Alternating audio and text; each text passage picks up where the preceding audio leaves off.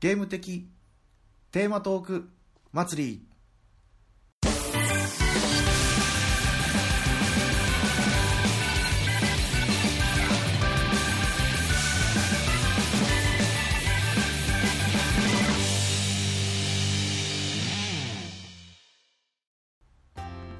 こんばんはネクアンですこんばんは、ケータマンです。こんばんは、キングです。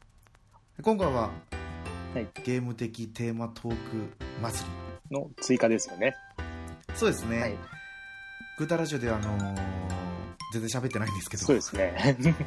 もう追加の方から、はい。まあ、いっちゃおうかなということでですね今回収録をしていきたいと思いますのでよろしくお願いしますよろしくお願いします。よろしくお願いします。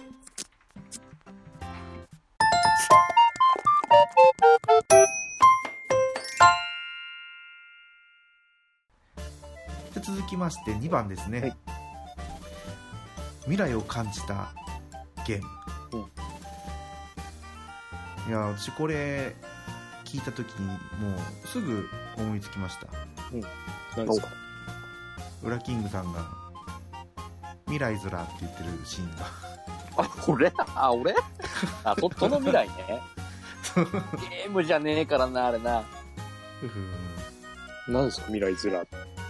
な、あ、もう、もう、うちの、うちのね、アニメカフェで取り上げすぎなあの作品です。あ、わかりました。あの作品です。もう全然ゲームとは関係ないですけどもう未来を感じたゲームっていうのはなかなか奥が深いというか難しいですよねこれ意外と未来を感じるってなんかいろいろ捉え方ありますけど、このはい新しいハードが出た時の最初のローンチのゲームって結構未来感じるの多かったりするんじゃないですか。そうですね例えば、まあ、スーパーファミコンだと、僕、パイロットウィングスは結構未来を感じて、あの、拡大縮小をフルに活かした感じ。うん。新しいな、この表現の仕方と思いましたね。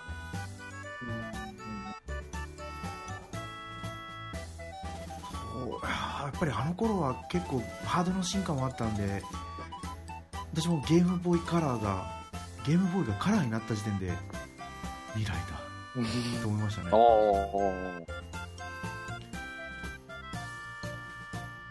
でアドバンスはすっ飛んで DS に行ったんですけどうん暗い中でも携帯ゲームができるじゃないか もう、ライトボーイいらないじゃんってなったんですよ。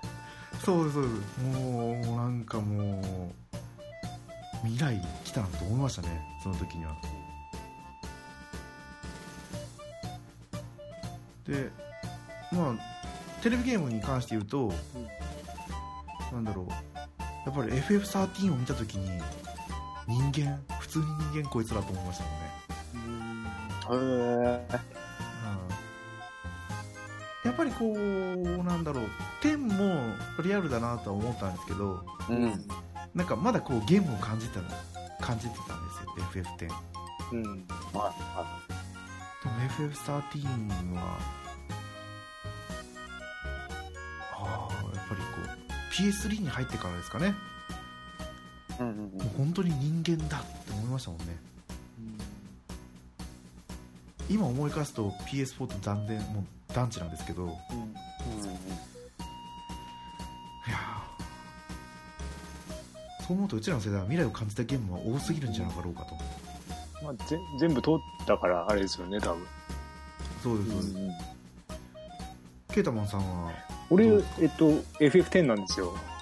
おおおで、まあ、もう全部映像ですよね。まあ、ゲームの内容っていうよりも映像が、まあ、8も綺麗だったけど、なんか10でだいあの、声も入ったし、なんか変わったなって感じはしましたね。まあ、その前のは、うんと、あの、ロット A は別にそんなに何も思わなかったけど、その8、10になった時にすごい変わったなっていうのを感じて、ついこの間、えっと、10-2やったんですね、俺。はい2もなやってみたけど、やっぱ今でもいけましたね。そんなに違和感はなかった感じですね。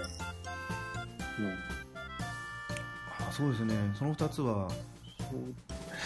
なんか、えっと、他に、なんかやっ、えっと、なんか違う、えー何やったかななんかやった時は、いや、もうちょっと古いゲームかなと思ったんですけど、FF はまだいけるかな、その辺だと。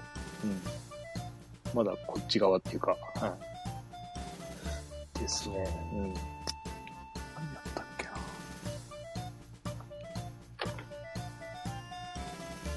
あとはあのなんだっけ VR が出たり 3DS とかが出た時にいつも思うのはうん。バーチャルボーイ未来だったなってうんうんうんうんうんうん。2人はバーチャルボーイってやったことありますか？あります。おうもう見たことはあります。おおあの私も友達の家でピンボールをやってたんですけど、友達が持ってるの？がすごいな。なんか、だか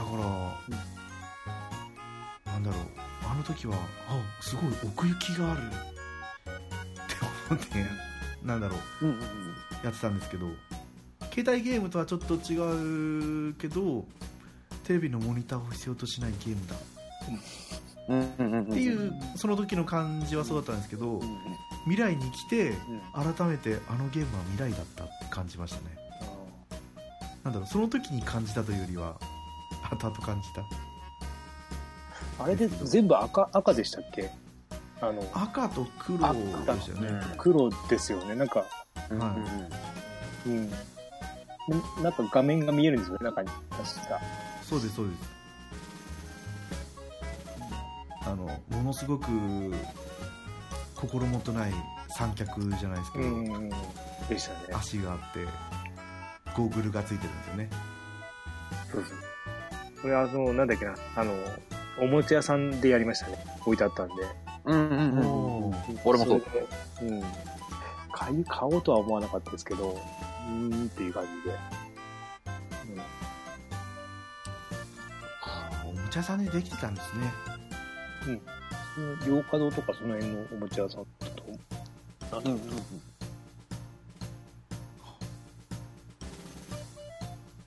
よ全然関係ないですけど、うん。まあヨーカドーって今名前出た時にあそんな昔からあったんだ、ん？洋華堂はうちのうちの地元はなか何もなかったんで。ああ、ああ、はいはいはい。そう。あえーっと、なんだっけ、ジャス、ジャスコ、イオン、ジャスコ？はありました？ーじゃああそこも車で1時間半ぐらいのところにありました。なかなかですね。はい。そうなんですけどそう。バーチャルボーイですかねうんうんうんうん。サクッとこんな感じでうん2番の未来を感じたゲーム、どうでしょ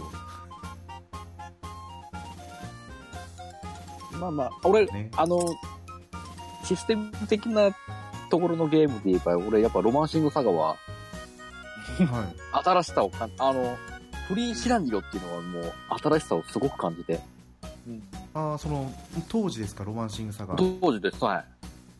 この、自分の好きなよう、好きな順番で好きなように進められるっていうのは、これすげえなと思って。はいはい。やっぱもう、当時はやっぱそのね、ある程度こういう道筋があっての RPG が多かった中で、はいあえてロマンシングサガはもうどんなルート通ってもいいですよっていう。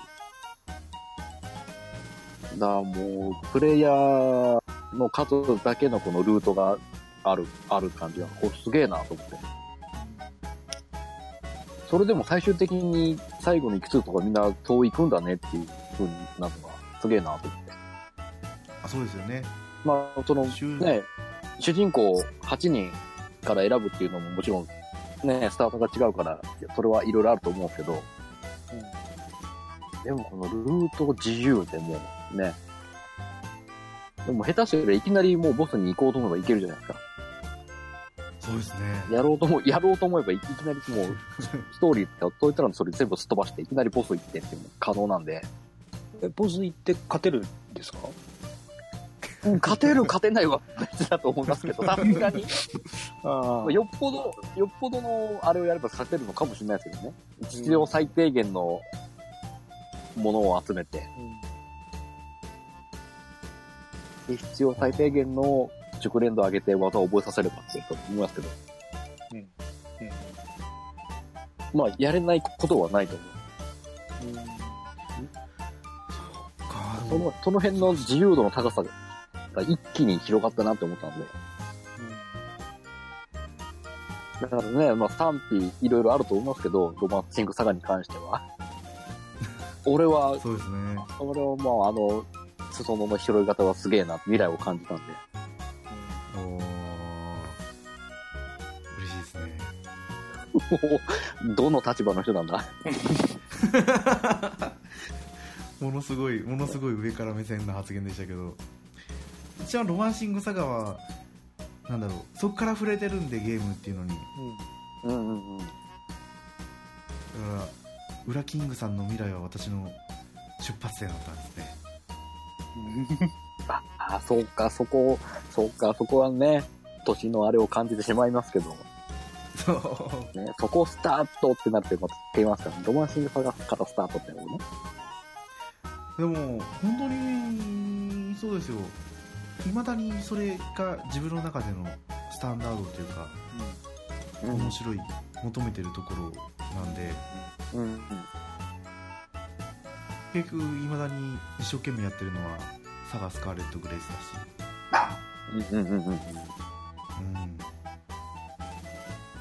そうですよ未来ですよでシステムまあ結構変わってますけどそういうシナリフリーシナリオのところはもう全然変わらないですからねあれはもう一つの形を作ってくれたなと思ったんで。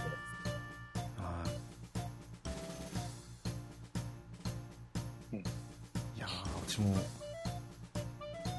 次話しますよ。オープンワールドで。お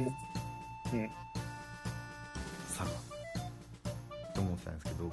うん。はい。じゃあいいですかね3番で。行きましょう。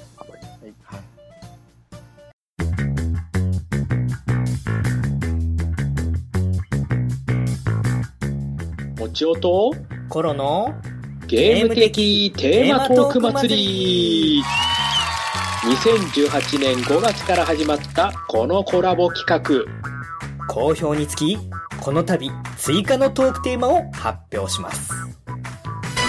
1テレビゲームだけがゲームじゃないアナログゲーム2、あのドキドキの瞬間を忘れない。未来を感じたゲーム。3広大な世界が俺を待っているオープンワールド4、敗北。それもまた人生。挫折したゲーム。5子供の頃のあの興奮をもう一度復刻してほしい機種6、思い出すだけで冷や汗もの。ゲームのトラウマ。新たなトークテーマを魚に、何を喋るかはあなたの自由。飛び入り挑戦者の参戦大歓迎一緒に楽しみましょう今夜もやっぱり誰かとゲームの話がしたくなる